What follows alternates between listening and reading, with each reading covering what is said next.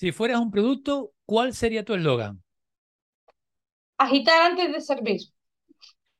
¿Qué talento desearías tener? Cantar, me encantaría cantar bien. ¿Qué querías ser de adulto cuando eras niña? Artista. Tiene claro. Si pudieras controlar un elemento, el aire, el agua, la tierra o el fuego, ¿cuál elegirías y por qué? Mm, el agua, porque así podría ser que soy una sirena y podría respirar dentro del agua. ¿Qué producto, ¿Qué producto almacenarías en cantidades industriales si te enteraras de que ya no van a fabricarlo más? Chocolate.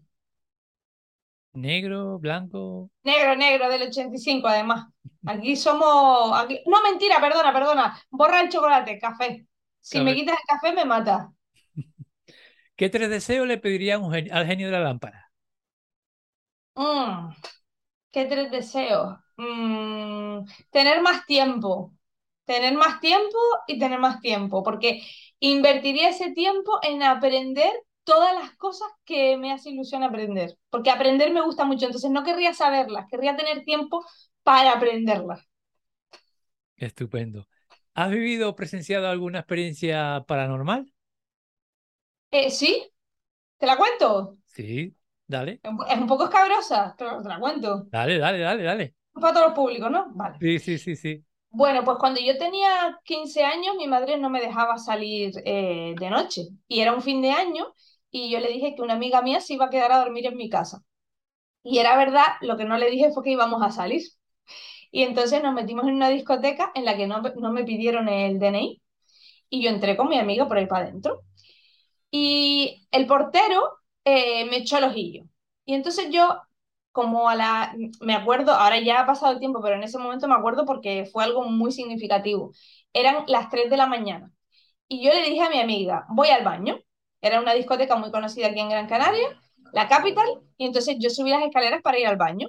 Y cuando iba a entrar al baño, en la puerta de al lado, que era como un almacén o unas oficinas, se abrió la puerta y ese portero que me había echado el ojo en la entrada tiró de mi brazo, me metió en el, en el, en el cuarto y intentó aprovecharse de mí, vamos a dejarlo así, ¿no? Y yo en ese momento tuve muchísimo miedo y solamente pensaba en mi madre. Y al día siguiente, eh, bueno, después yo bajé, le dije a mi amiga, mira, vámonos de aquí porque me ha pasado esto y tal, estaba muy asustada y nos fuimos. Pero yo no le podía decir a mi madre lo que me había pasado porque no le podía decir que había ido a una discoteca. Y yo pensé que mi madre me había pillado porque, eh, porque algún amigo me había visto, algún amigo de ella, porque me preguntó, fue la noche de fin de año, no sé si esto lo dije, eh, y me dijo, Ana, ¿qué pasó a las 3 de la mañana? Y yo le dije, no, nada, yo intentando hacer que pareciera que yo me había quedado en mi casa. Y me dijo, pues te oí gritar mi nombre clarísimamente, me desperté a las 3 de la mañana y fue a la hora que eso pasó y yo solamente podía pensar en mi madre. O sea que sí, eso fue una experiencia muy paranormal. qué potente, qué potente. Wow. para que tú veas el nivel que te traigo hoy aquí, ¿eh? Ay, que no me puedo reír. ¿Crees en las casualidades o en las causalidades? En las causalidades, por supuesto. ¿La felicidad es algo que se busca o algo que se encuentra? Es algo que se crea. ¿Qué es lo que te pone más nerviosa en esta sociedad en la que vivimos? Que la gente crea que sabe todo cuando no sabe nada. un tema. Si pudieras mandarle un mensaje al mundo entero, ¿qué te gustaría decirle en 30 segundos? Conójanse. Conójanse y se van a acabar todos los problemas. Si, em, si empezamos a conocernos, eh, las guerras, las injusticias, las diferencias, eh, todo, todos los problemas se acabarían si aprendiéramos a conocernos cada uno a nosotros mismos. Autoconocimiento. Si pudieras repetir un momento de tu vida, ¿cuál sería? Eh, mm, o la primera vez que entré en televisión, o alguna de las veces que me lo pasé bien con mi padre en la playa, o algo así. Si pudiera darte un capricho ahora mismo, ¿cuál sería? Si pudiera darme un capricho, es que yo creo que yo me doy muchos caprichos. Yo no, a mí no me hace falta capricho. La verdad. Uno. Así. Uno. Bueno, pues pegarme unas vacaciones a lo mejor de dos o tres días, porque más no. Más no porque hay que trabajar. ¿Qué es aquello que aún no has hecho y tienes muchas ganas de hacer y qué te detiene para poder hacerlo? ¿Qué no he hecho? Pues mira, sinceramente, y lo estaba hablando hace poco, me gustaría pasar una temporada en la península trabajando. Es algo que cuando surgió la oportunidad, yo era muy jovencita y aparte tenía un problema muy grande con, conmigo misma y no aproveché la oportunidad porque en el fondo sabía que no estaba preparada y que si me iba, eh, me iban a pasar cosas malas porque yo no estaba haciendo las cosas bien. Y, y claro, entonces se me, se me pasó un poco ese tren, ¿no? Luego he seguido haciendo aquí mi vida y a mí me gustaría estar una temporadita en la península. ¿En alguna parte en especial? Madrid me gusta mucho, pero no para vivir definitivamente, para pasar una temporadita sí, Barcelona también me gusta mucho, Valencia, no sé, península Sevilla. también. ¿Qué es lo primero que te fijas cuando conoces a una persona? ¿Qué es lo que primero que me fijo? A ver, si es una conversación fluida y profunda, me fijo en cómo habla de las demás personas. O sea, cuando alguien eh, te habla mal de su familia o te dice que todo el mundo tiene conflictos con ella, ahí digo, ¡uh! ¡Uh! uh ¡Padras, padras! y a nivel físico, pues me suelo fijar mucho en la voz de las personas, porque es algo que parece que no, pero tiene mucha importancia la voz de las personas. O sea, marca la diferencia entre que te quedes ahí escuchando embelesado o digas, ay, a ver si. No, porque puede, una voz puede ser molesta también. También, también. Yo tengo voz de anestesia de cirugía dental, tengo. Hola vida. Tengo que entrar mi mujer. Que tengo voz de anestesia, anestesia. No se te nota. Pues no es mi voz. si tuvieras que transformarte en uno de tus amigos, ¿quién sería y por qué? Oh, sería mi mejor amiga, Noelia, porque nosotras nos complementamos muy bien. Yo parezco muy racional, pero en realidad soy muy emocional. Y ella no es que parezca muy emocional, porque no lo parece, pero ella es muy mental. Y, y a mí a veces me falta un poco ese, ese, ese, estar en la cabeza y no tanto en la emoción y no contagiarme a mí misma mmm, con la emoción. Entonces sería ella. ¿Qué tres cualidades aprecias más en una persona? Eh, la autoobservación, o sea, creo que es súper importante que las personas se miren y vean cuando, cuando se equivocan, aunque no hagan nada, pero por lo menos que sean conscientes, ¿no? De que a lo mejor eso no ha estado de la manera más correcta. El sentido del humor me parece súper importante, que una persona sepa reírse de sí misma y de los demás. Y el respeto. O sea, una persona que no respeta, mm, mm, creo que no, o sea, no, no, no, no podemos dar un paso más con ella. ¿Quién es la persona a la que más admiras? A mí. ¿Cómo te describirías en tres adjetivos? Eh, resiliente, creativa y empática. ¿Cuál es el mejor consejo que te han dado? Nunca tomes una decisión por miedo. Y sin conocerme de, conocerme de nada, ¿qué consejo me darías? Nunca tomes una decisión por miedo. ¿A quién mandaría de sorpresa un ramo de flores? Vamos acabando.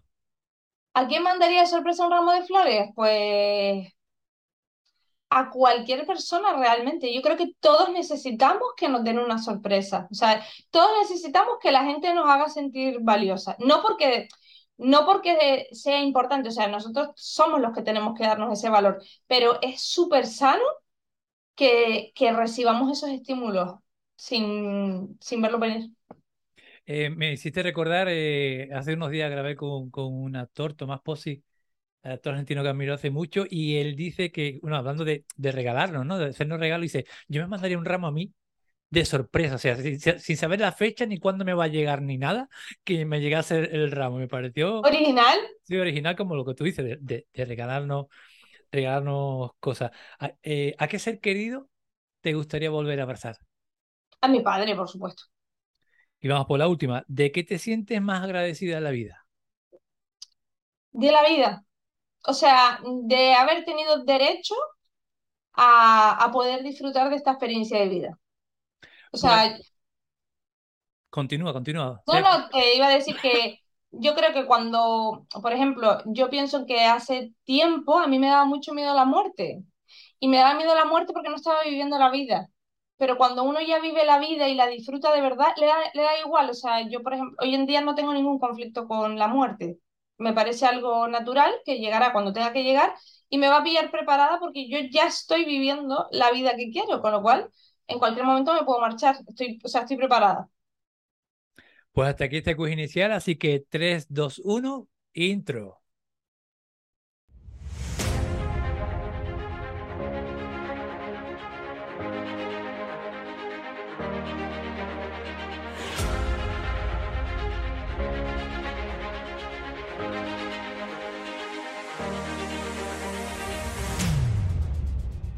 Bienvenidos a una nueva entrega de Canarias de Cine. ¿Un podcast? No, mucho más. Un espacio de encuentro, un espacio de verdad, un espacio con alma.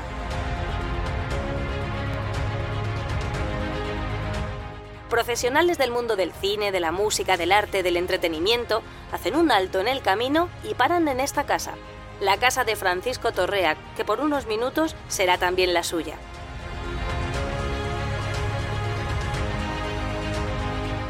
Solo con cercanía, con respeto, con admiración y complicidad pueden brotar las emociones y podemos comprobar que muchas veces los silencios hablan tanto o más que las palabras.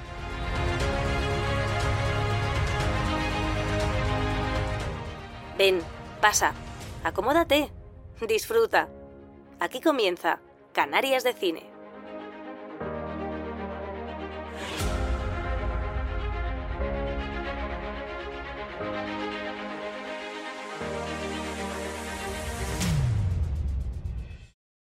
Pues gracias por tu confianza, gracias por tu apoyo y gracias por tu tiempo. Ana Trabadelo, bienvenida a este podcast de entrevista, bienvenida a Canales de Cine. ¿Cómo estás? Muy bien y además muy contenta que me hayas invitado. Me encanta tener este tipo de entrevistas así tan, tan originales. Guay, guay, guay, genial. Eh, Ana Trabadelo, eh, ¿en qué momento vital se encuentra? Eh, yo creo que siempre estoy en el mejor momento, porque incluso cuando he estado en mis momentos más oscuros, he estado mejor que ayer. ¿no? O sea, cuanto más va caminando la vida, tú más vas sabiendo y más te vas conociendo. Y aunque estés cayendo en lo profundo de un pozo, estás más cerca de llegar al fondo, con lo cual estás más cerca de subir hacia arriba. Así que creo que siempre estoy en mi mejor momento. Eh, al principio de, esta, de estas charlas, de estas conversaciones con, mi, con mis invitados, eh, me gusta eh, cogerlos de la manita y llevarlos a su infancia. ¿Cómo era Ana Trabadelo con 8, con 10 añitos? a ver, eh, yo creo que el problema es que a lo mejor mi infancia no fue una infancia típica.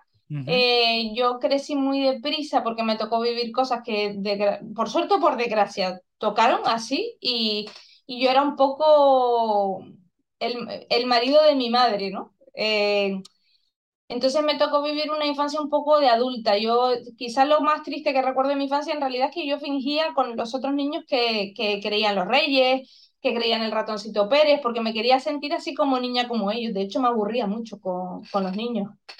Y, y no sé, no, mm, lo más bonito que recuerdo también es pues el hecho de pasar tiempo con mis primos, que, que cuando estaba con ellos pues me sentía muy arropada.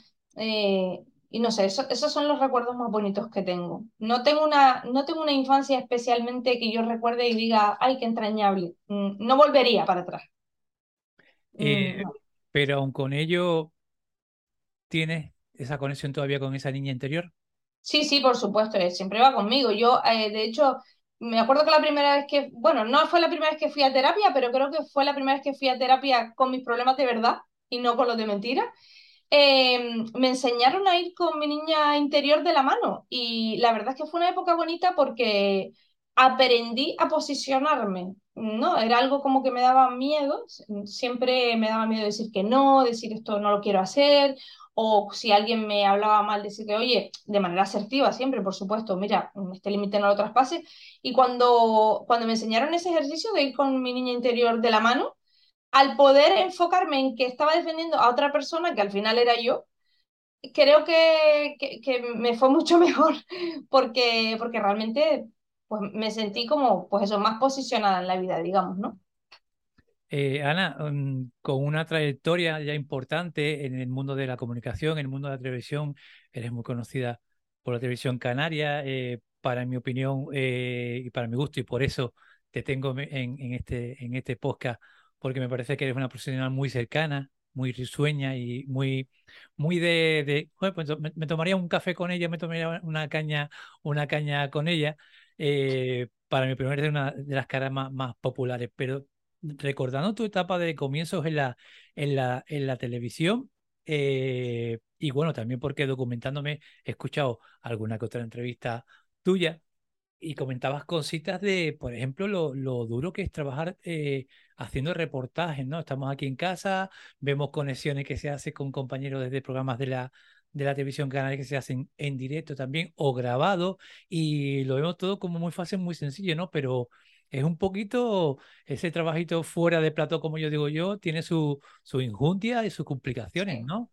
Sí, o sea, al final la televisión, yo siempre se lo he dicho a todo el mundo que me ha preguntado, que en, su, que en su momento me ha pedido consejo porque se quería dedicar al mundo del artisteo en general, eh, yo siempre les he dicho lo mismo. Eh, con la televisión, si tienes dudas, es que no es lo tuyo. Porque la televisión es, para, para mí, uno de los trabajos más sacrificados. Y no lo digo solo eh, o sea, no me refiero a nivel físico, evidentemente trabajar en una obra va a ser un trabajo muy duro a nivel físico, pero en realidad en televisión eh, había una frase que a mí siempre me decían y es los presentadores no se ponen malos, y es verdad, los presentadores no se ponen malos. Yo he trabajado en todo tipo de condiciones que te puedas imaginar, de hecho un fin de año lo terminé sin voz, o sea, yo no pude despedir el programa porque ya no tenía voz. Y, y es un trabajo duro, algo que se resume en una hora de, emisión o en una hora y media, mm, puede llevarte jornadas intensísimas. Yo he entrado en televisión y te, juro que no es una exageración, a mí me han recogido a las 5 de la mañana en mi casa y yo he llegado a las 3 de la mañana del día siguiente. Y todo eso con unos tacones, con un moño que al final lleva unos rellenos, que lleva unas trabas para que no se te caiga, que se están clavando en tu cráneo, eh, con una ropa que no es cómoda, con unas petacas, aprendiéndote guiones, sin poder a veces parar, sin poder ir al baño o sea, se ve muy bonito desde casa, pero es un trabajo muy sacrificado que, ojo, porque te satisface mucho. O sea, yo lo hago porque realmente a mí me llena el alma trabajar en televisión. Es algo que o sea, no puedo comparar con otra cosa. Es que no hay otra cosa que, que se le pueda comparar. Es un sufrimiento maravilloso. pero si no lo llevas dentro, no, no, no creo que todo el mundo pueda soportarlo. Te quiero preguntar, eh, Ana, de esos mm, primeros años de la televisión, me gustaría que compartieras conmigo, si, te apetece, eh, varias cositas. Las dos primeras, un momento especial y emocionante que recuerde y otro momento donde superases una situación que tú decías, uff, esto no, esto no puedo hacerlo. Pues mira, eh, así como un momento especial, yo, yo lo tengo muy grabado y creo que estas cosas son las que no debemos olvidar. Yo iba de público a ver la grabación del programa La Guagua, que todo el mundo recordará. Yo iba allí y yo, mm, la gente miraba el programa y yo miraba el techo, ¿no? Yo miraba los focos, las grúas y yo decía, un día voy a estar yo ahí. De hecho, yo he trabajado en el plato de La Guagua y además muchos años. Y yo decía, un día voy a estar ahí. Y, la primera vez que entré, para mí fue como, lo, es magia. O sea, yo solo lo puedo describir con la palabra magia. Para mí fue, no sé, maravilloso. Y el momento quizás más fuerte o más impactante fue eh, que yo creo que ahí me convertí en una profesional. Fue el día que falleció mi tío, que tuve que despedirme de él en el hospital y entrar a grabar Quiero ser como Pepe. Y ahí te das cuenta de que, de que, de que somos artistas, de que, o sea, en ese momento tú eres un artista, no eres una persona. No, no conectas con la emoción hasta que no sales del plató y, tomas conciencia de que mm, mi tío está, todavía está en la cama, ¿no? Y ese fue, ese fue uno de los momentos más fuertes para mí, que incluso a nivel profesional eh, lo agradezco en el sentido de que, de que me pude demostrar a mí misma que, que lo podía hacer. El espectáculo debe continuar, ¿no? Sí, show must go on, sí. Sí, yo iba a decirlo en inglés, pero hace poco he, grabado y he dicho alguna otra cosa en inglés. Y es que, vamos, de, de vergüenza. Y mira, eh, un poco más de esa época, un compañero o compañera, o compañero y compañera inolvidable, alguien que tenerlo a su lado mm, te, te inspirase mucho, te ayudase mucho, eh, a ver, es que cada persona ha tenido lo suyo. Es decir, yo la primera vez que presento un programa acompañada de otro ser humano es en Canal 9 con Israel Acevedo, que me caía muy mal y nos hicimos uña y carne. Hoy en día es mi mejor amigo y, bueno, y estaba hablando antes con él diciéndole, me voy a quedar en tu casa la semana que viene a dormir, dime el día. sabes que me, te, me te caía mal, ¿Te caía mal sin conocerlo antes o Sí, sí, sin conocerlo. sí, como Los prejuicios, los prejuicios que son maravillosos, que nos han traído hasta donde estamos. no sirven para nada, pero bueno. Y entonces... ahí está. Eh, después he trabajado con Daniel Calero, que para mí es mm, un profesional incalificable. Es decir, Daniel Calero puede no leerse el guion, salir y hacerte un programa entero. O sea, para mí el talento que tiene Daniel Calero no se puede medir. No, no, no es, es invaluable. Y después, e, e, evidentemente he trabajado con muchos más compañeros, Babi, que lo adoro, eh, Babi Solano, y luego Pepe y Jaime, que quizás han sido dos figuras también bastante referentes, en, con, o sea, con respecto a mí. Los dos han sido dos personas tan cariñosas, tan, tan dispuestas a aprender, eh, con tanta humildad, con tanta bondad, que mm, yo para todos tengo, solamente tengo palabras de agradecimiento por, por regalarme su compañía, porque es que ha sido un lujo trabajar con, con todos ellos. Estamos hablando del mundo de la televisión, vamos a ponernos un poquito crítico. ¿Qué crees que falta en, en la televisión de hoy en día, la que consumimos? ¿Y qué crees que sobra? A ver, sobran muchas cosas. El problema es que muchas veces eh, se nos olvida, porque, porque, porque sería ideal poder olvidarlo, que la televisión es un negocio que vive de la publicidad. Entonces, desgraciadamente hay muchas cosas que no pueden cambiar porque una televisión no se podría mantener sin la publicidad. Pero en un mundo ideal, lo que faltarían serían programas que esto curiosamente lo veo en las redes sociales, es decir, en las redes sociales hay muchísima porquería, lo siento por, por la palabra, pero también hay mucho contenido de valor. O sea, si tú, si tú estás buscando contenido de valor, lo, puedes encontrar en las redes sociales. Sin embargo, en televisión es más complicado. Entonces, yo creo que en televisión falta contenido de valor, falta contenido ya no educacional, pero sí, mm, sí que esté respaldado por unos valores, eh, no sé, que tenga un leitmotiv un, un, poco, un poco superior a, a, lo que tenemos ahora mismo, ¿no? Y, y sobran, sobran cosas que al final potencian que, que vivamos en una sociedad que funciona mm, de cara a la galería, que es lo que nos está llevando a, a, enfermar directamente, porque hoy por hoy, con todas las herramientas que tenemos, con todo lo que sabemos, el índice de depresión es, es el más alto conocido en la historia de la humanidad. Entonces, evidentemente no estamos haciendo las cosas bien, eso es un hecho. Eh, ¿Que cambiarlo no es fácil? No, cambiarlo no es fácil, pero hay que hacerlo poco a poco y no se está haciendo ni poco a poco. Entonces, bueno. Preparando esta, esta tarde nuestro encuentro, Ana, eh, y pensando en el mundo de la tele, la actualidad y demás, perdón, me acordé de la canción esa que decía que, que, se cantaba en los 80, en que el vídeo mataría a la, a la estrella de la radio, ¿no? No sé si la recuerda. No. Es famosísima esa canción. Es que yo soy muy joven, ¿sabes? Sí, pero es un clásico. Perdón, que yo tengo 52 y, perdón, la tengo presente. Eh, se podría decir que la televisión, bueno, la canción contaba o decía el estribillo que el vídeo llegaría a matar a la radio, a la radio. Eh, se podría decir que, que, que la televisión actual ha perdido o prácticamente está perdiendo la batalla con, ante, por ejemplo, YouTube, Twitch, Internet?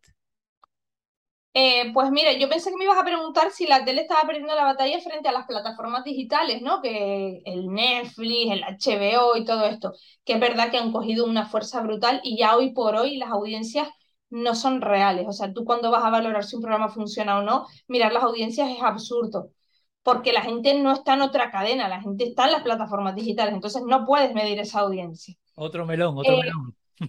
Pero realmente creo que la verdadera competencia de la televisión ahora mismo son las redes sociales. porque la gente no deja de ver la tele por ponerse a ver una película, que también, sobre todo, deja de ver la tele para ponerse a ver eh, hasta el quear, o sea, ver vídeos de TikTok, Instagram, exacto. Entonces creo que realmente la competencia de la televisión eh, son las redes. Para ti, ¿cómo sería una parrilla? Si te pidiese que generase con la imaginación una, parrilla de, cualquier canal de televisión, ¿cuál sería tu, contenido? A ver, yo creo que tiene que haber una información general, o sea, como más a nivel mundial, digamos, una información más específica de, la zona en la que cada uno se encuentra. Eh, tiene que haber cine, pero todo tipo de cine. Tiene que haber un horario infantil eh, no muy amplio, porque se entiende que los niños ven la tele, pero los niños tienen que estar en la calle jugando, no tienen que estar pegados a la tele.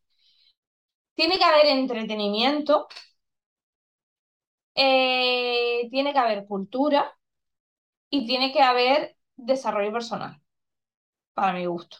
Eso sería lo que tendría que haber en la parrilla, dividido en días, y porque todo no va en el mismo día, ¿no? Claro, claro. Tendría que haber un, para mí un entretenimiento blanco, sin pretensiones de reírse de nadie, ni de enterarte de la vida de nadie, sino un entretenimiento blanco, concursos, pasapalabra, que al final es un programa que es cultural y al mismo tiempo es entretenimiento. Ese tipo de, de programas para mí tienen mucho mérito porque aunan las dos cosas y, además es que te entretienen. Em, para terminar este bloque dedicado a la televisión, eh, quería preguntarte, Ana, mm, a nivel emocional, te hago esta pregunta porque eres una persona que, que abiertamente habla de, tu, de tus emociones en, en, redes sociales, algo que gracias a Dios cada vez está, se está produciendo más, ¿no? Se está naturalizando el que la gente sea una persona famosa, sea una persona anónima, hablemos de las emociones, ¿no? Hablemos de, de, lo que sentimos y lo que pensamos, ¿no? A nivel emocional, ¿qué crees que te ha aportado trabajar en este medio, la televisión? Lo bueno y lo malo. Mm, eh, ha sido, o sea, me ha aportado de todo a nivel positivo y a nivel negativo, ¿no? A nivel negativo, eh, bueno, a nivel, primero a nivel positivo, yo por mi patrón de personalidad busco la, validación a través de la mirada del otro. Entonces, como yo eh, había tenido una, mala, una insuficiente gestión emocional, no, no, me conocía, eh, sin saber desde dónde estaba funcionando, busqué la aprobación desde fuera, ¿no? Y el, donde más te expones y más recibes una aprobación más masiva es en televisión, con lo cual tuve claro que yo tenía que ir ahí de cabeza.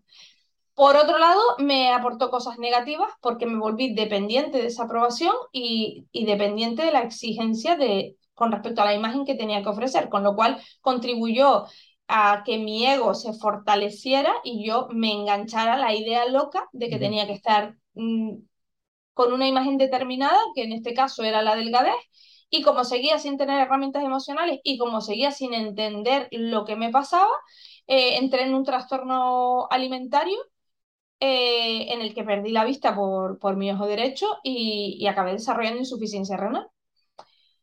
Y a nivel positivo después, lo que ha hecho es que yo pueda coger con la bolsita de basura que creé voluntariamente y de la que no me arrepiento en absoluto, o sea, prefiero renunciar a mi ojo y a mi riñón por saber lo que sé hoy en día de mí. Y, y con eso he podido hacer muchas cosas que seguramente si yo no hubiese estado en televisión, no hubiese sido tan fácil ya me ayudaba a ser conocida. Y ya no solo conocida, sino porque al final tampoco, o sea, yo lo que hacía eran programas de espectáculos y, de variedades, ¿no? Pero el hecho de manejar los medios a mí me ha ayudado mucho. O sea, yo, yo he sabido manejar muy bien muchas cosas gracias a, la experiencia tan prolongada que tengo en los medios de comunicación, porque al final la televisión y las redes sociales se parecen en muchísimas cosas, se parecen mucho. De hecho, Diabestars, que es un programa que presento todos los años en Televisión Canaria, sale de Instagram. O sea, yo lo creo para Instagram y luego se me ocurre sacarlo a la tele. O sea, tienen como un lenguaje mm, en algunos aspectos bastante similar. O sea, que me ha dado cosas muy buenas y me ha dado cosas muy malas, pero creo que las dos eran necesarias. Pues vamos, si te parece, con, con, con un bloque que me, que me apeteció mucho hablar contigo, que es el relacionado con, con el mundo de la dietética y del coaching. Eh, ¿Cómo y cuándo nace tu interés por la, por la nutrición?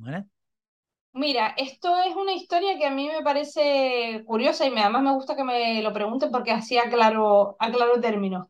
Mm. Cuando yo estoy en, en pleno apogeo de mi diabulimia, que así se llama el trastorno que yo tenía, que consiste en la no aplicación de la insulina, y aparte, evidentemente, en todo lo alimentario que es, aparte de comer a escondidas, darte atracones, no comer nada, eh, bueno, locuras varias, em, yo me veo en un momento en el que yo empiezo a ser consciente de que, y esto es fuerte, yo lo he dicho en un par de, en un par de entrevistas y, y es verdad, o sea, lo digo como lo siento, a mí morirme me daba igual, porque al final yo era como que eso ya lo tenía un poco asimilado. Lo que no me daba igual era tener una mala vida. Entonces, claro, yo ya empiezo a ver muchas manchas en mis ojos, me quedo ciega de un ojo un domingo en mi casa de repente y me asusto muchísimo y ya pasa lo del tema del riñón y tal. Entonces yo decido que yo tengo que salir de ese trastorno como sea y sé que no puedo sola. Y aparte, eh, tampoco mm, yo no lo había compartido esto con nadie. O sea, yo estaba sola en mi batalla porque nadie sabía lo que me pasaba, ¿no? Ni familia, ni amigos, ni compañeros. Ni familia, ni Eh, amigos, ni... nadie, no. nadie. Esto, esto lo he entendido mucho al estudiar el enneagrama, porque al entender tu personalidad también entiendes, entiendes mejor de dónde salen las cosas, ¿no? Más que el comportamiento en sí, de dónde sale. Y eso te ayuda a darle mucha estructura a tu vida y entender muchas cosas. Entonces yo pienso, bueno, pues si quiero salir de esta, yo sé que la única manera realista en la que yo voy a salir de verdad y no me voy a engañar es sabiendo estar delgada, porque para mí lo prioritario era estar delgada, pero estar delgada como medio de validación, porque para mí lo importante era que las demás me validaran, ¿vale? Y entonces yo tenía asociado la idea de que estar delgada, tener una imagen mm, agradable, era lo que era el medio para conseguir esa validación, puesto que desde pequeña había integrado que todo lo que estaba mal en mí, ya fuera la diabetes, ya fueran las gafas, era incorrecto y hacía que los demás eh, me hicieran bullying cuando era pequeña, lo traduje como la no validación de adulta. Entonces fui honesta conmigo misma y me dije, pues si no estudias dietética, no vas a salir de este trastorno, es la realidad. Así que dejé la tele. Yo pensé que la dejaba, en realidad fue un dejarla temporal, porque al final yo siempre he seguido trabajando en televisión, pero en ese momento yo creí que la dejaba. Y, y me metí a estudiar dietética, terminé de estudiar dietética, estaba muy contenta, creé mi propia empresa, la dieta del espejo, mi página web, mis camisetas, eh, me puse en la consulta atendiendo a la gente, muy contenta, pero cuando pasó un tiempo yo me sentía mm, súper vacía, sentía que lo que estaba haciendo eh, no solo no me hacía feliz, sino que me hacía infeliz y no sabía por qué. pero Con el tiempo perdona, he perdona, entendido, perdona, sí, Ana, ¿en, qué momento, digamos, claro, cómo se apaga toda esa, toda, toda esa ilusión inicial? ¿Qué sentías? Porque eh, es muy fuerte esa ilusión con la que has creado eso, tanto esfuerzo, tantas horas de estudio, dinero, tiempo. ¿Cómo eh, se, te, se te apaga esa ilusión con, con ese, con ese, con ese pensamiento? ¿Cómo porque lo que pasaba era que yo estaba alimentando mi, mi ego. es Es como, decir, como un, un, un- Es como de si tú dejas, como si tú dejas la droga y te dedicas a vender droga. Vale, Vale, tú no la estás consumiendo, pero lo que sientes que estás haciendo es decirle a los demás, porque claro, tú piensas una cosa, de 10 personas que me venían, una, o a veces de 20, una, era porque tenía a lo mejor una celiaquía o una diabetes y quería que la, que la orientara. Pero el resto lo que querían era perder peso. Pero perder peso a nivel, me sobran 5 kilos, me sobran 6 kilos. Y yo me sentía muy mal y no sabía por lo que era. Y al final dije, vale, es que en un principio yo lo necesitaba porque yo estaba igual de enferma. enf- eh, yo cuando digo enfermo, yo siempre me refiero a un desequilibrio a nivel vale, emocional, a nivel físico, al que sea, ¿vale? Para mí eso es la enfermedad, el desequilibrio. vale, vale. Cuando yo me empecé con la dietética, yo estaba enferma y necesitaba desesperadamente esa balsa que era agarrarme a estar delgada. Pero yo ahora que me he conocido, que he salido del trastorno, que ya no soy dependiente, que ya no estoy todos los días en la tele, eh, no pinchándome para adelgazar, ya he salido de esa locura, yo ahora lo que quiero es ayudar a la gente a sentirse bien, no a sentirse delgada. O sea, delgada o no delgada, pero bien como yo, como yo intento sentirme, porque ahora yo estoy en otra lucha que podríamos decir que está tres escalones por encima, que es la aceptación, el aceptarme como soy, el quererme, el validarme, el no necesitar que siempre me estén reconociendo.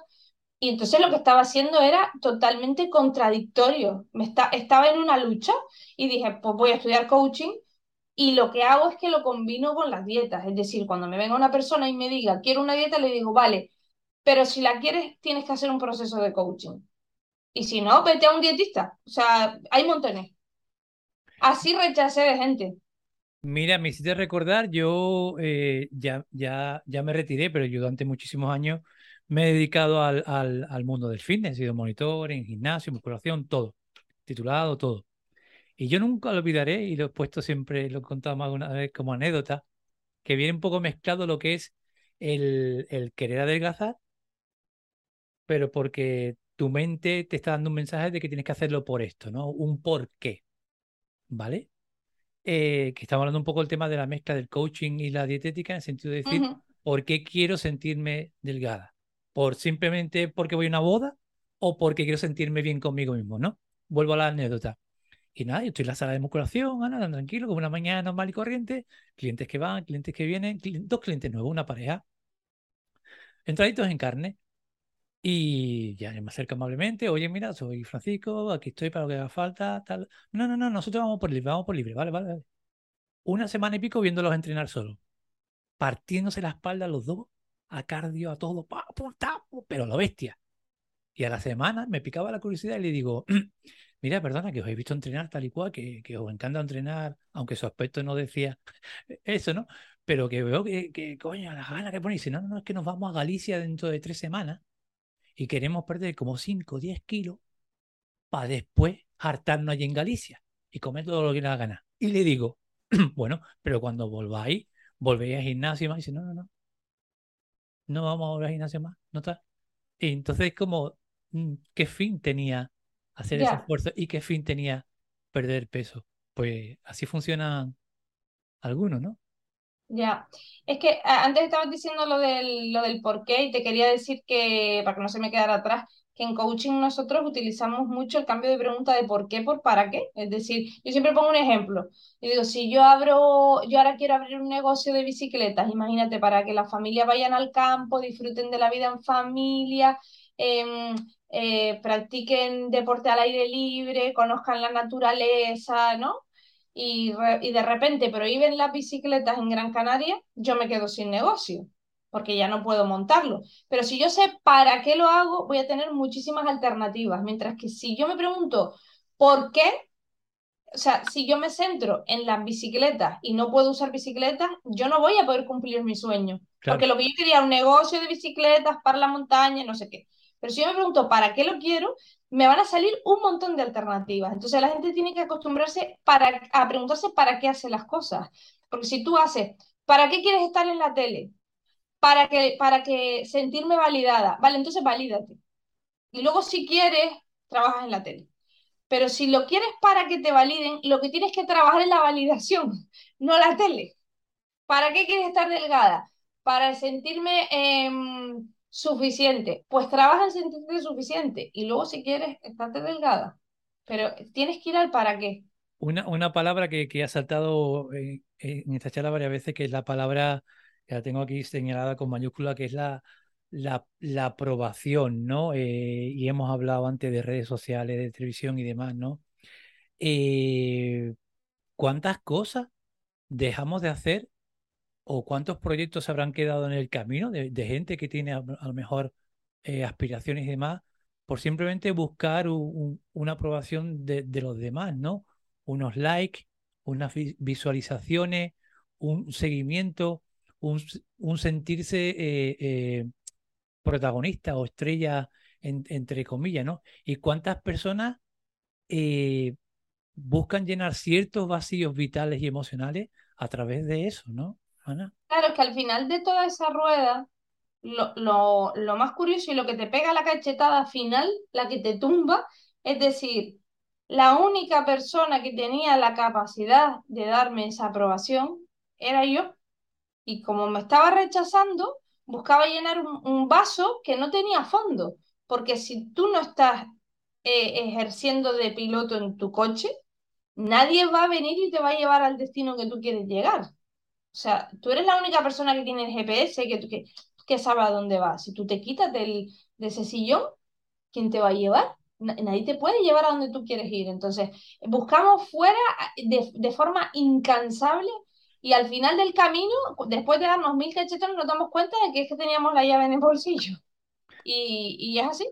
Siempre, siempre está de nuestra, de nuestra mano. Todo lo que buscamos fuera, hay una cosa que a mí me gusta mucho y, y creo que es muy gráfica.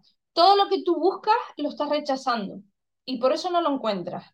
Porque mira, tú piensas que tú tienes la capacidad eh, de generar en ti cualquier emoción. Quitando el amor, que el amor es un estado de conciencia, el amor no es una emoción en sí misma, aunque nosotros lo llamamos amor, pero es un estado de conciencia. Em, tú tienes la capacidad de generar cualquier emoción, la ira, la frustración, cualquiera. Cuando tú buscas, por ejemplo, la seguridad, no la encuentras porque tú la estás rechazando. Porque si tú tienes la facultad de generar cualquier emoción en ti y no estás generando esa, es porque la estás rechazando. ¿Cómo la vas a encontrar? Es imposible. Si tú la fabricaras, si, o sea, si, si pusieras atención en eso que no estás haciendo y lo hicieras, dejarías de buscarla, porque ya la habrías aceptado. Correcto. La buscas porque la rechazas. Y como la rechazas, nunca aparece. Está bien claro que, que una cosa es eh, ser coach, ser coaching, eh, ayudar a las personas a desarrollarse a nivel personal y emocional, y otra cosa es la psicología. ¿También te atrae, te atrae estudiar psicología en un futuro, Ana? Mira, a mí... Y, preguntarte, y preguntarte, antes que se me olvide, te toco el tema de la psicología porque una cosa es que una persona venga a, por un plan nutricional y unos consejos nutricionales pero que tú ya le sumes ese seguimiento personal y emocional, el para qué, ¿no? Claro, me imagino que te habrás enfrentado a una serie de situaciones de personas compartiendo sus emociones, sus pensamientos, sus sentimientos. Y claro, mm, ahí quieras o no quieras, gestionar esas situaciones, mm, vale que la, la, la, experiencia es un grado, ¿no? Pero hay que, hay que también estar un poco preparado en, en ese aspecto, ¿no? Claro, claro, por supuesto. claro, eso también te vas curtiendo. Es decir, a mí yo me acuerdo que en mi primera práctica de coach yo tenía en una pantalla puesta, puestas las notas y miraba con un ojo que al final dejé de mirarlo y empecé a hacer rapport. Rapport es cuando tú conectas con la otra persona y te olvidas de la teoría, porque cuando realmente conectas, como tú los conocimientos sí los tienes, no los tienes que leer porque están integrados en ti, al tener una escucha activa con la otra persona, esas cosas ya van saliendo solas, no las tienes que leer realmente, es tu inseguridad al principio. Yo, sobre todo, hago sesiones de coaching a personas que normalmente o son problemas, o sea, ya realmente a mí me vienen muy pocas personas con el tema de la dieta porque yo, mi contenido está tan orientado a las emociones puras y duras, ya sea por temas de pareja, por rechazo a la diabetes o cualquier otra enfermedad, que realmente me viene más ese público. Y yo sobre todo estoy orientada a charlas, no hago tanto proceso individual como hago charlas. Y, mm, y no, no me acuerdo lo que me preguntaste, se me ha olvidado. El, tema de si, si, estudiaría psicología en un futuro. Ah, vale, mira, mira, con la psicología me pasa una cosa curiosa. A mí la psicología me parece, o sea, todo lo que es conocimiento a mí me parece maravilloso la psicología, la neurociencia, sobre todo la biodescodificación, es decir, hay tantas ramas que es todo tan interesante. Yo antes tenía titulitis aguda, es decir, yo hasta que, por ejemplo, cuando estudié dietética, yo hasta que no tuve el certificado eh, colgado en mi pared, no me atreví a abrir el Instagram de la dieta del espejo, porque yo tenía la creencia, de ahí del tema de la validación y tal, de mi, de mi propio patrón de personalidad, que, que si yo no puedo demostrar las cosas, no me, no me siento, siento que no me puedo defender, ¿no? Eso se combate con confianza. Yo he tenido una clienta, y esto es un, caso real que a, mí me, que a mí me impactó, porque yo tuve una chica que tenía diabetes y tenía, estaba siempre en cifras de entre 400 y 500. Eso es un disparate y, y yo lo he vivido y así he perdido la vista, ¿no? Y entonces la chica me dijo, mira, Ana, acudo a ti pero en realidad no tengo ninguna confianza. Y te digo por qué, no porque no confíe en ti, porque ella me seguía en las redes y veía todo mi proceso y de hecho por eso me contactó. Pero me dijo, Ana, a mí me ha atendido una psiquiatra durante no sé cuánto tiempo, la verdad es que no me acuerdo, y una psicóloga, y la psicóloga tiene diabetes. Y no han sido capaces, o sea, ya lo han dejado conmigo, pero no han sido capaces. Y yo a ella le hice una sesión PNL eh, así por Zoom. Y esa chica al día siguiente por la tarde estaba en 100. Y yo se lo comenté a, la, a una persona de confianza, que ahora no viene al caso, pero se lo comenté a esa persona de confianza y de le dije... 400 a 100 bajó. Sí. Su nivel. Eh, porque el problema de ella era el siguiente. Ella estaba siempre entre 400 y 500. Cuando veía que la cifra bajaba de, de 400, le daba pánico que le diera una hipoglucemia, que una hipoglucemia es de 70 para abajo. Pero ella había vivido un episodio fuerte de hipoglucemia y no había manera de sacarla de ahí. Ella se veía en 350 y se tomaba un zumo. O sea, imagínate. Eh, bueno, echar, a mí me daba muchísima pena. Echar gasolina al fuego. Sí, sí, sí, sí, o sea, imagínate, ella, ella ya estaba en cetoacidosis continua. De hecho, cuando tú estás en cifras tan altas, para que tú me entiendas un poco, para los que no sepan de diabetes, eh, o sea, cuanto más elevada es la cifra, la insulina no es exponencial el efecto, es decir, no te hace lo mismo dos unidades, en, no te va a bajar la misma glucemia dos unidades en 500 que dos en 100. Claro. ¿Vale? Porque hay como, una, hay como una mayor resistencia a que esa glucemia baje, por la propia cetoacidosis también que se genera. Entonces yo a esta persona de confianza, yo, le, le, yo tenía los ojos así como para llorar, porque yo estaba muy emocionada. Y le dije, mira, esta chica que fue al psiquiatra, que fue a la psicóloga que tenía diabetes y que estuvo un año en la psicóloga y no consiguió bajar las cifras y la atendí ayer por la mañana y hoy por la tarde me ha mandado un audio llorando diciéndome que está en 100. Y a mí esta persona de confianza me dijo, al final te creerás que eres psicóloga. Y le dije, ya quisieran los psicólogos. Porque mm, no se trata del título, se trata de la capacidad que tienes para sentir al otro, que no para entenderle. Muchas veces el problema, y no tengo nada contra, los psicólogos, ni mucho menos, ¿eh? pero eh, a veces eh, estamos tan, tan en nuestro ego que nos creemos que cuantos más conocimientos tengamos, mejor lo vamos a hacer. Y no es verdad. Yo soy, honestamente, de todos los dietistas que conozco, soy la peor. Lo digo honestamente, pero ¿sabes por qué? Porque a mí la dietética no me apasiona. Entonces, como no me apasiona, no me actualizo. A mí me preguntas ahora algo de dietética y seguramente, pues a lo mejor lo tengo que mirar. Puede ser que sea un tema pues que controle mucho y no me haga falta, pero también es probable que me, que me preguntes algo que me deje pescando porque no me acuerde. Ahora, me hablas de emociones y te, y te leo como un libro, pero porque también es, una habilidad que se, que se saca a raíz de uno aprender a leerse a sí mismo. Y evidentemente también de estudiar y de conceptos. Eh, lógico, ¿no? Ana, o sea, son como las eh, tablas. ¿Has vuelto a analizar o a recordar e-, esa situación? Porque imagino que es una situación que evidentemente marca, marca en una agenda. Sí, bueno, eh, analicé a la otra persona.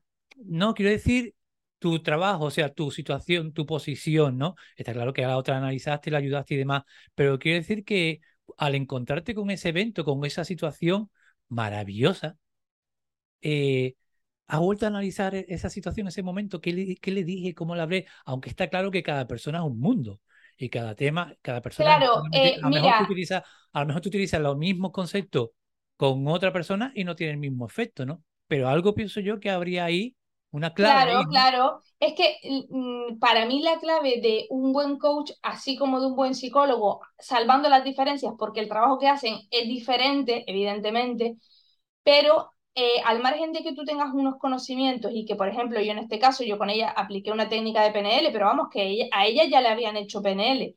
La diferencia básicamente fue que yo fui ella. O sea, yo no quise entenderla desde ser Ana, entender a Carmen. Yo fui Carmen, yo me convertí en Carmen. Entonces, al convertirme en Carmen, no hay juicio, no hay prejuicio, no hay necesidad de entender, solamente de sentir. Y ahí es que la energía fluye de una manera diferente. Entonces, eh, me vas a hablar de conceptos o de conocimientos cuando yo te estoy hablando de, de algo que está tan por encima que no, o sea, que no lo puedes imaginar como persona que intenta funcionar desde las ideas. Pues no te lo puedo explicar. No, no quiero, intento no tocar cositas negativas, ¿no? Pero en mis charlas no, no me gusta. Pero bueno, tengo la curiosidad ¿cómo ha afrontado Ana Trabadelo el exponerse en redes sociales a nivel emocional, a nivel mental, exponer tantas historias personales, exponerte, contar, compartir? Eh, yo quiero, imagino que ha tenido un feedback positivo, pero siempre hay lo que hay, los lo rastrojos que digo yo que hay en el camino a veces que, que, que pinchan, ¿no?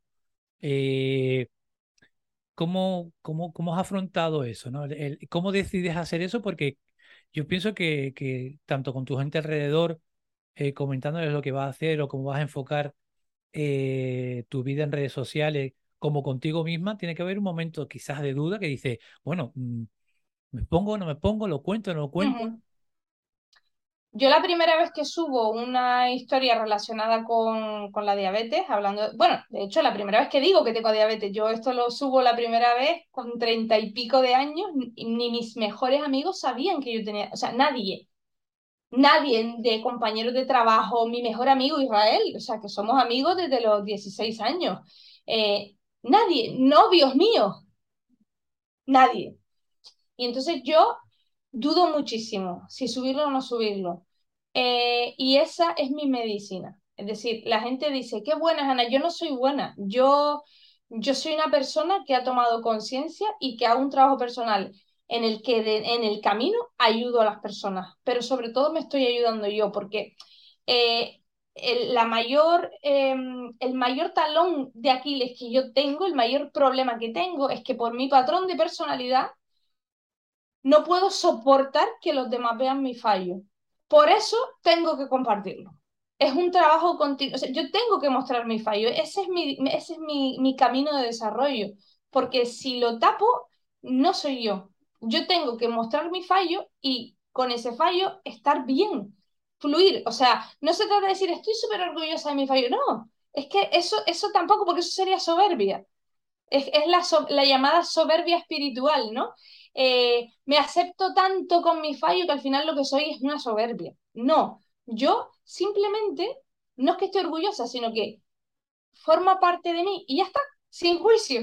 Ni bueno ni malo, ni arriba ni abajo. O sea, esto soy yo, se acabó. y lo comparto porque cada vez que lo hago estoy haciendo un ejercicio de validación. En unos tiempos, Ana, eh, ya vamos terminando que no te quiero ocupar más tiempo, en unos tiempos, Ana, en, los cuales eh, el, nadie muestra ni debilidades, ni fallos, ni inseguridades, ni tristeza, ni nada negativo, ¿no? Es happy, happy flower en todo lo que te encuentras en redes sociales, eh, el que viaja al mejor sitio, el que se toma el mejor eh, cava. Eh, la verdad que te tendrás que sentir como un pequeño oasis en el desierto, ¿no? mira, Jim Carrey dijo una vez que a mí yo a Jim Carrey me, me fascina por muchas cosas. Y Jim Carrey dijo una vez, otro, otro, que se ha expuesto también, ¿eh? Otro. Sí, sí. Como, como Robin Williams, que en paz descanse. Y una vez dijo, me encantaría que toda la sociedad se volviera millonaria, porque entonces se darían cuenta de que el problema no es ese. Y es verdad, o sea, tú puedes tenerlo todo, eh, que eso no, eso, no, eso no es la felicidad. O sea, eso, eso lo pasa porque las personas vivimos en el mundo de las ideas. Y en el mundo de las ideas no se vive. En el mundo de las ideas se está en un, perdón, en un futuro que no existe y en un pasado que, que, que ya murió. Entonces, como vivimos en el mundo de las ideas, estamos en todas partes menos aquí. Cuando tú sales de las ideas y evidentemente las ideas como, como pensamientos que son, no te puedes deshacer de ellos, pero cuando tú tomas esa conciencia para separarte del pensamiento y entender que el pensamiento no eres tú, sino que el pensamiento es algo que tú no puedes parar, pero que no te tienes que ir con él, entonces empiezas a estar aquí. Y entonces cuando te das cuenta de que todo lo que tienes es perfecto y no necesitas más dinero, que lo tienes, genial, pero, pero no es lo que necesitas, lo que necesitas es conocerte, lo que necesitas es ver qué es lo que te hace sufrir. Tenemos ese, yo le llamo el dedo acusador, me encanta, lo, es, este. Tenemos el dedo acusador súper rápido, ¿no? Todo lo que me pasa es o porque el mundo es injusto, o porque la gente está fatal, o porque esta persona me trató mal, no, es que todo lo que te pasa es por ti. Nada de lo que te pasa es por, por, por lo demás. Todo lo que te pasa es por ti, porque lo que te hace sufrir es por cómo eres tú. Si, si es que a tres niños los sometes al mismo bullying por, por la misma cosa y tienes tres adultos totalmente diferentes y con tres trastornos totalmente diferentes de, de mayores, y es porque lo han interpretado de tres formas distintas. Entonces, no es el problema lo que te pasa. El problema es que lo que tú estás haciendo con lo que te pasa y lo que estás interpretando de lo que te pasa. Yo interpreté que los niños me hacían bullying porque yo no era suficiente. Y eso no es verdad. Los niños te hacen bullying por los problemas que los niños tienen en su casa. Pero no por ti. Si no fuera tú, sería otro. Algo que, que has tocado ahora del tema del pensamiento, eh, yo hace, bueno, yo, yo mm, sufro, sufro de problemas de ansiedad, ¿no? Ansiedad generalizada. Y he, pasado por ciertas terapias y demás, y yo nunca olvidaré que algo que me ayudó muchísimo y que lo aprendí a base de, de clases de meditación, de rebirthing, de todo, de estar en una sala dos horas y media apoyada contra la pared, eh, respirando en, pleno silencio, algo que, que, que, que alucinaba, eh, es lo importante que es eh, ser observador del pensamiento propio. Nada más, ese pequeño paso, ese pequeño inicio de tú dejar de ser el pensamiento a observar, analizar y ver tus pensamientos, a mí me ayudó muchísimo muchísimo, muchísimo aspecto cuando tú ves que, mira, ahí viene ese pensamiento negativo, ahí viene esa verborrea mental. Hay casos en que lo controla, hay casos que no, está claro que sí. Pero nada más ese simple paso de decir, bueno, voy a analizar por qué he pensado esto, de dónde viene esto y voy, voy a pararlo. Pero bueno, que eso es un melón que ya lo estaba pensando hace un rato, Ana. Espero que en un futuro te apetezca, si es cara a cara, Hombre, claro que, volvamos, que volvamos a encontrarnos, porque la verdad es que tienes un perfil con unas temáticas que a mí me, me encantan y, me gusta, me gusta aprender y bueno, y compartir lo poquito que, sé. Bloque final, Ana. Eh, si decidieras hacer un podcast, ¿de qué temática sería? ¿Y con quién lo haría? ¿O si lo haría sola? Eh, a ver, está claro que lo haría de desarrollo personal y lo que me gustaría sería eh, hablar con personas que, que su vida sea en torno a, las redes sociales, porque creo que hay que conocer a la persona que hay detrás. Curioso, ¿eh? O sea, gente que, por ejemplo, tenga muchos seguidores o algo y... Sí. Interesante, interesante. Eh, para Ana Trabadelo, ¿qué es el éxito? Eh, estar tranquila. O sea, para mí el éxito es estar tranquila de saber que todo lo que, lo que está pasando yo lo estoy observando con honestidad. O sea, que no me estoy diciendo mentiras, que no estoy escurriendo el bulto, que eso, estar tranquila es, el éxito. Para mí antes el éxito era otra cosa, pero ahora es eso, estar tranquila, tener mi conciencia tranquila, saber que lo hago lo mejor que puedo sin ponerme un listón, sino lo mejor que a mí me sale, nada más. Y ya está, eso es el éxito. Eh, mm, antes que se me olvide, cuando haga la portada de anuncio de nuestra entrevista, ¿qué quieres que ponga debajo de Ana Trabadelo? ¿Presentadora, coa, nutricista? ¿Qué quieres que ponga? No se lo he preguntado, mm. no se lo he preguntado a ningún, a ningún invitado, pero contigo me ha surgido la duda. Digo, venga Paco, pregúntaselo antes que se te olvide. ¿Qué pongo debajo pues de Ana Trabadelo? Pues mira, mm, aprendí. Pues lo voy a poner. lo pongo lo apunto. Ana Trabadero, aprendí. Que no es poco, ¿eh? Que no es poco, no es poco. Que no, que no es poco esa palabra, todo lo que encierra. Oye, gracias, ¿eh? me ha encantado la. Pues, pues me encanta. que ojalá tengamos siempre la oportunidad de seguir aprendiendo, que es lo mejor. Yo creo que de, verdad en esta vida lo más, el, regalo más grande es poder aprender de las cosas. Qué satisfacción te da cuando de repente se te, tienes un insight, ¿no? Dices, ay, esto es por esto, y a lo mejor lo habías leído o lo habías escuchado hace tiempo y ahora, y ¡pam!, te encaja la pieza y dices, ay, qué guay, ahora ya lo entiendo. Última doble pregunta, si pudieras volver a reencontrarte con Ana Trabadelo con 10, 12 añitos, ¿qué consejo le hubieras dado? Ninguno. Creo que todo ha salido a la perfección. Y ya de última, tienes la oportunidad de encontrarte contigo con 85, 90, 100 años, si Dios quiere, ¿qué te preguntarías? Mm, si hay algo que falte para ir a por eso. ¿Si hay algo que? Si hay algo que me haya faltado. que ella se haya quedado con las ganas, que diga, ay, tenía que haber hecho esto también y no lo hice, pero yo iría a hacerlo. Pues Ana, de verdad, muchísimas gracias por este ratito, gracias por, por la confianza y por querer visitar este podcast, Canal de Cine, que la verdad es que al fin y al cabo se ha confirmado pues la, la, la, las expectativas que tenía de encontrarme con una persona tan agradable, tan cercana y tan simpática que ya mismo yo mañana me tomaría un café con churro contigo. serían dos, serían dos. Perfecto, Perfecta, perfectamente. Así que, Ana, de verdad, muchísimas gracias. muchísimas gracias a ti, que tienes a mi hermana ahí detrás, a Sara Escudero. Sí, Sara Escudero, bueno, Sara Escudero, ¿qué te digo? Sara Escudero, me pongo hasta nervioso porque para mí Sara, mi Sarita, es la, la que ha puesto voz a la, a la intro nueva de, este, de esta temporada, esta cuarta temporada. Eh, desde que hablamos, desde que conectamos por email, conectamos un montón de bien. Y bueno, y espero a lo mejor en octubre poderla conocer cara a cara, que es la primera invitada de esta cuarta temporada y que bueno, que sigue encontrándome, gracias a Dios, otra vez esta época con personas fantásticas, maravillosas y sobre todo interesantes, Ana. Me parece una persona muy, muy interesante. Es que uno trae lo que es, Francisco. Ah, bueno, será. Pues nada, señoras y señores, hasta aquí esta entrega de Canela de Cine, sonriendo sin poder, pero es que no puedo evitarlo porque estoy muy satisfecho con este encuentro que he tenido con Ana Trabadelo, que espero que sea el primero de muchos. Hasta ojalá, ojalá, un beso grande. Hasta la próxima entrega, cuídense mucho.